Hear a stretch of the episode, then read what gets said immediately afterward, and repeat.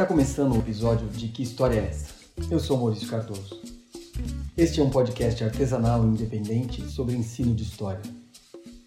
Sejam bem-vindos e bem-vindas. Na próxima encarnação, não quero saber de barra, replay de formiga, não. Eu quero nascer cigarra na próxima encarnação. Hoje vamos falar sobre educação na era digital. O episódio bíblico da Arca de Noé, narrado no início do Antigo Testamento, é bastante conhecido. Descontente com os rumos da humanidade, Deus solicita a Noé que construa uma embarcação, reúna sua família e um casal de cada espécie animal, pois a terra seria inundada. Na narrativa, tudo parece funcionar com perfeição, visto que o escolhido por Deus sabe exatamente como recolher todas as espécies. Ele próprio não precisa decidir.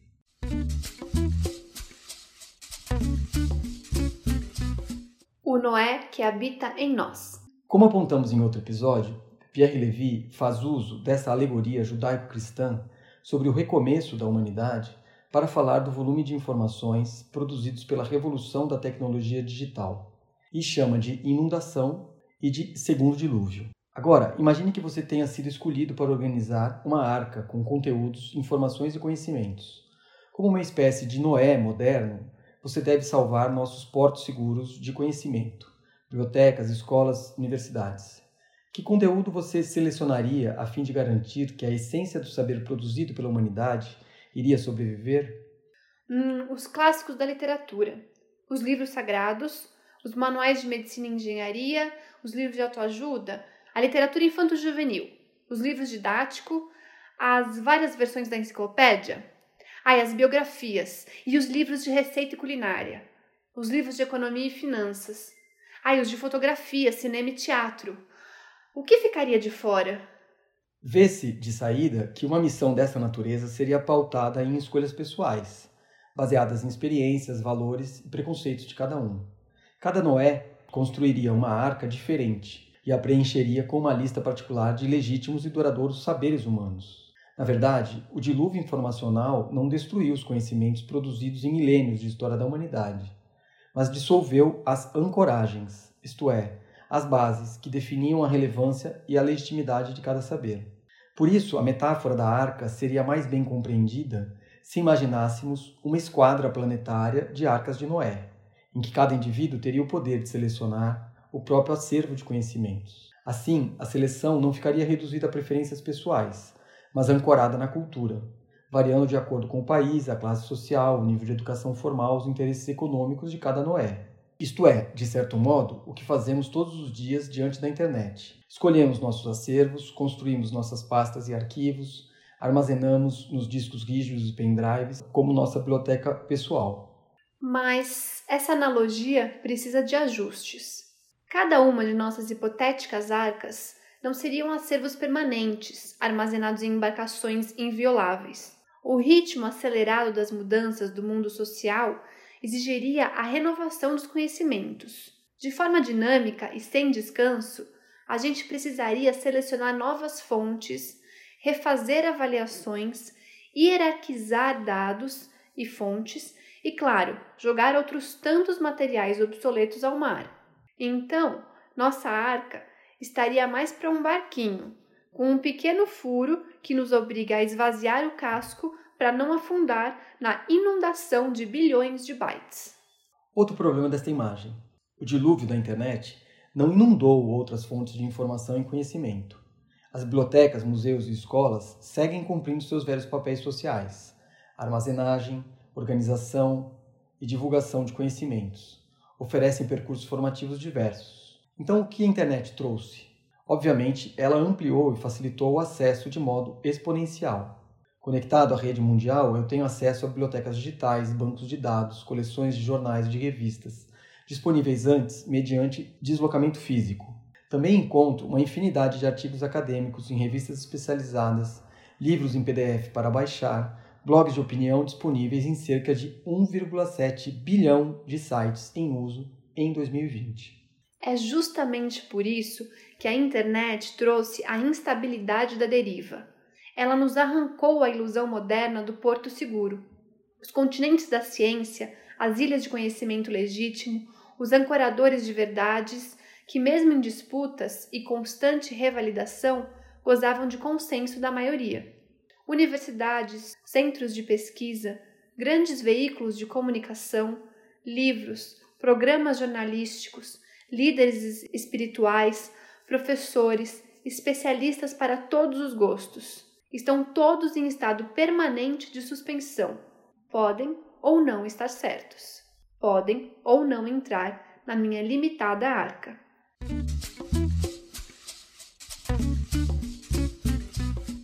Admirável educação nova. A metáfora da arca, portanto, pode orientar uma visão mais otimista sobre as possibilidades da educação na era digital. Cada indivíduo conectado torna-se potencialmente um Noé, com muito mais autonomia para selecionar os saberes humanos. Afinal, na cultura digital, esta seleção é definida por indivíduos, grupos e instituições. Não existe mais uma figura divina que controla e decide. Essa operação é ininterrupta e sempre incompleta pois sempre cumpre funções diferentes, com temporalidades e ritmos diversos, sem nenhuma obrigação de fidelidade. A cada clique, uma nova religião. Nesse vertiginoso processo de mudanças, a escola pode parecer uma velha arca, desatualizada e destinada a naufrágio. Essa instituição, com séculos de existência, espaço por excelência da formação intelectual e da transmissão de saberes e valores para as futuras gerações, está, claramente, perdendo espaço e importância. Para muitos dos seus críticos, a escola permanece enrijecida em velhos métodos de ensino, apegada a recursos didáticos arcaicos, com estrutura ultrapassada. As tecnologias digitais trariam novas formas para educar e preparar a vida em espaços não escolares ou a partir de estratégias incorporadas pelas escolas. Até os anos 2010, ainda havia muita gente que considerava melhor manter os filhos na velha e segura arca, sob a vigilância severa do professor, aprendendo valores e atitudes supostamente corretos, interagindo com colegas da mesma idade, enfrentando desafios, cumprindo regras e horários. Para estes, quanto mais rígido o modelo escolar, melhor. Muito melhor do que permitir aos filhos navegar nas ondas instáveis da nova cultura e enfrentar sua flexibilidade desconcertante, sua instabilidade de paradigmas, suas incertezas e perigos.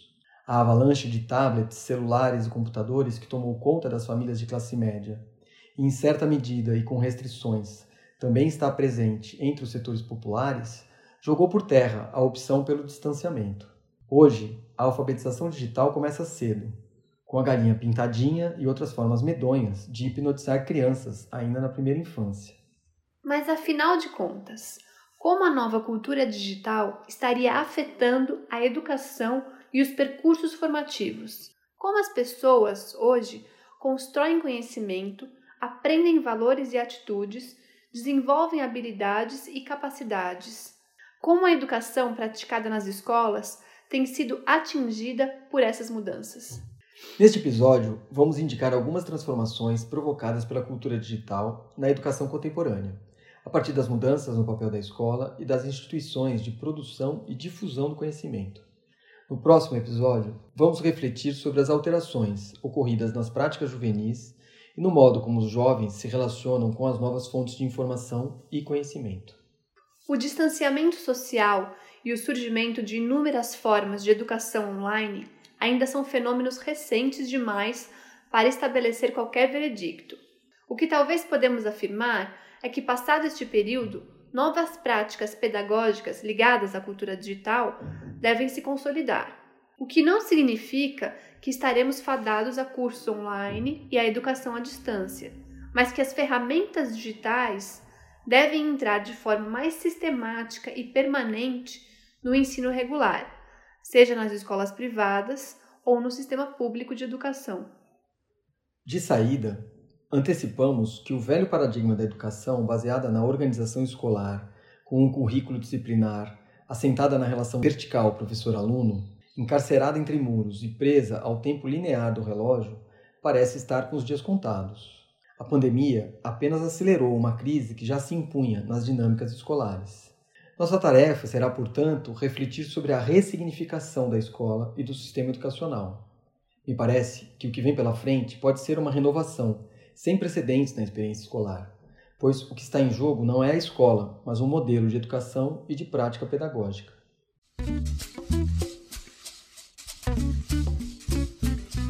Escola e tecnologias uma relação histórica. A constituição de um modelo ou forma escolar, desde o fim do século XIX, resultou de um longo e complexo processo de ajuste de vários elementos. Desde o princípio, a escola esteve relacionada ao desenvolvimento da ciência e ao uso de tecnologias disponíveis em cada época. No século XIX, consolidou-se a noção de que os problemas da educação deveriam ser resolvidos com a aplicação da ciência e da técnica. A organização do espaço físico e a utilização dos recursos didáticos foram produzidas e arranjadas segundo uma lógica específica. Assim, a arquitetura do prédio, a disposição do mobiliário em sala de aula, como a lousa, a mesa do professor, bancos e carteiras, e o uso de dispositivos didáticos, como mapas, globos, livros didáticos e obras de referência, tudo isso entrou em consonância para construir um campo de saberes pedagógicos que envolviam também a profissionalização dos docentes e a ação definidora e reguladora do Estado. Ao longo da história da educação, muitas foram as propostas de incorporação de novas tecnologias ao ensino. E a perspectiva de que a escola precisa se renovar, de que é preciso incorporar tecnologias e procedimentos, não surgiu com o digital, mas tem acompanhado o longo percurso de constituição das práticas escolares. Livros, jogos educativos, diferentes utensílios como compassos, esquadros e canetas que apagam, slides, retroprojetores, videocassetes foram alguns antecessores do computador. Entanto, a ideia atual de que o futuro digital bate à porta das salas de aula tem produzido desconforto e perplexidade entre educadores e pais e representado enorme desafio para a renovação do sistema educacional. A ampliação das redes digitais e a popularização do uso da internet são fenômenos complexos e ainda recentes, com efeitos quase desconhecidos sobre o desenvolvimento cognitivo e sensório-motor de crianças e adolescentes.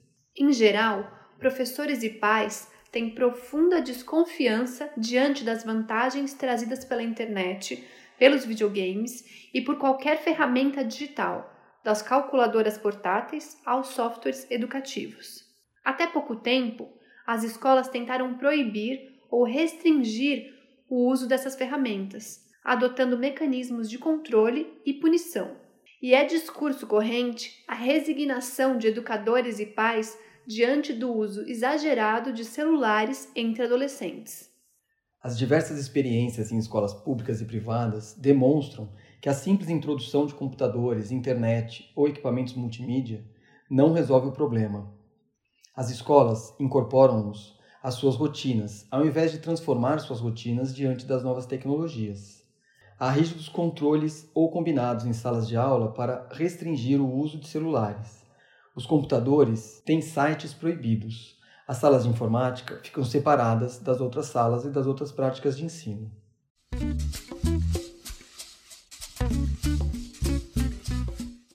A escola em descompasso.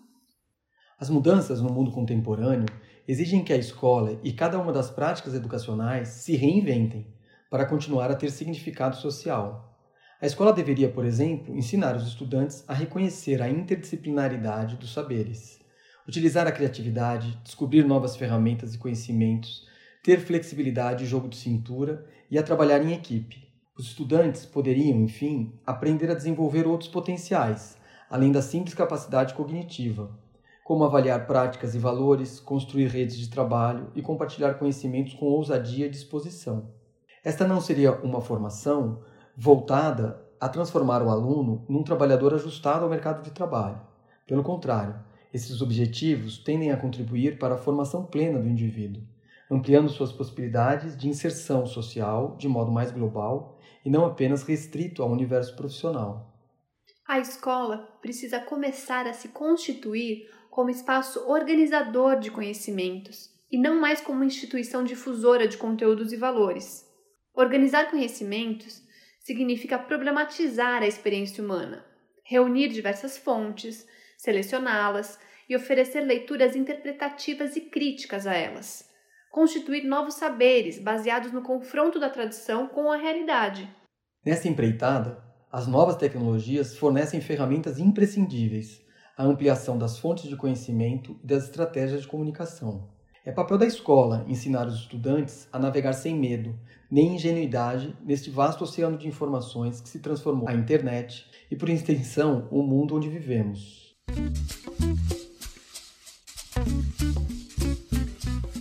A democratização e o acesso ao conhecimento. As redes sociais e a ampla difusão de conhecimentos e informações pela internet tiveram um papel preponderante na organização de diversas manifestações políticas de grandes proporções. Vários analistas apontaram a importância das redes sociais, especialmente o Facebook e o Twitter, na inclusão das rebeliões dos países árabes em 2011. Os movimentos de ocupação dos espaços públicos em Madrid, São Paulo e Nova York, promovidos por estudantes, também fizeram uso massivo dessa ferramenta, para não falar nas redes que se formaram em torno das jornadas de 2013. Isso não faz da internet uma ferramenta de democratização, mas seu uso oferece essa perspectiva.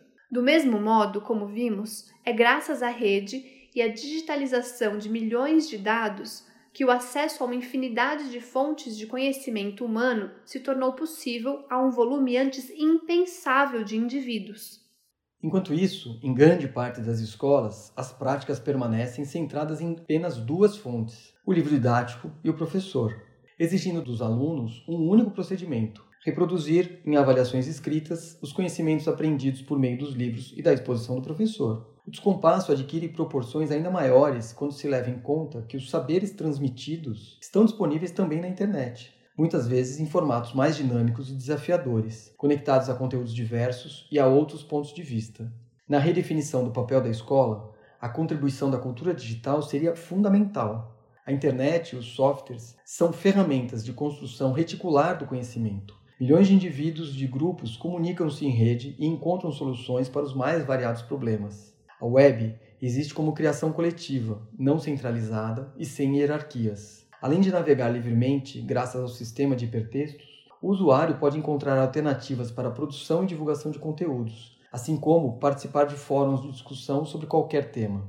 Um debate sobre os direitos sociais ou sobre células-tronco, por exemplo, organizado em sala de aula, pode incorporar um número diversificado de textos, opiniões, vídeos e imagens disponibilizadas na rede. Em lugar de limitar a reflexão dos quatro ou cinco textos selecionados e apresentados pelo professor, os alunos podem descobrir fontes diversas de informação sobre o tema. Podem trazer elas para a sala de aula, discutir sua legitimidade e a pertinência delas e estruturar um conjunto dessas informações.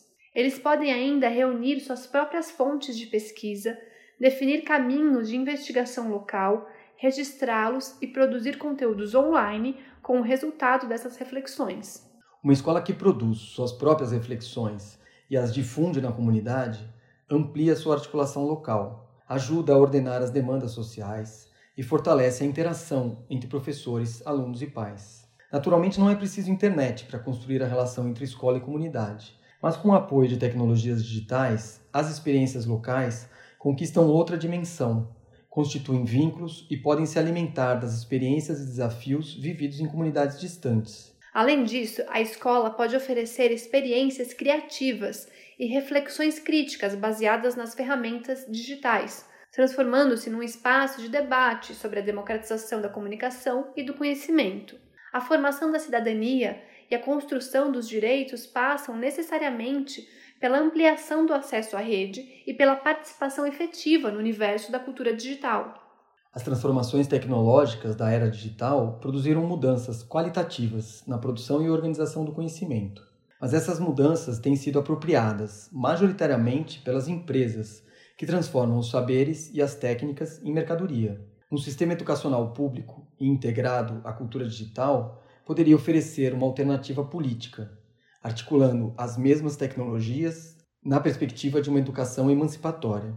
Nós, professores de história, precisamos repensar radicalmente nossas práticas, e para isso precisamos conhecer mais profundamente as ferramentas que temos à disposição, identificar suas funcionalidades e usos e, o que é mais importante, aprender a utilizá-las segundo nossa perspectiva de ensino e nosso projeto de sociedade.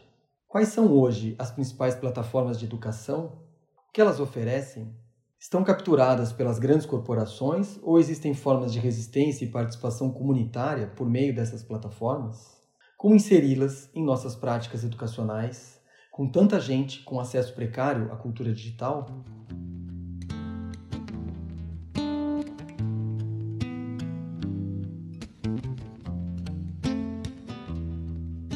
E por hoje é só. Abrimos este episódio com a música Próxima Encarnação, de Naná Vasconcelos e Itamar Assunção. Eles também assinam, ao lado de Bocato, a trilha de despedida com a música Fim de Festa. Meu amor por você chegou ao fim.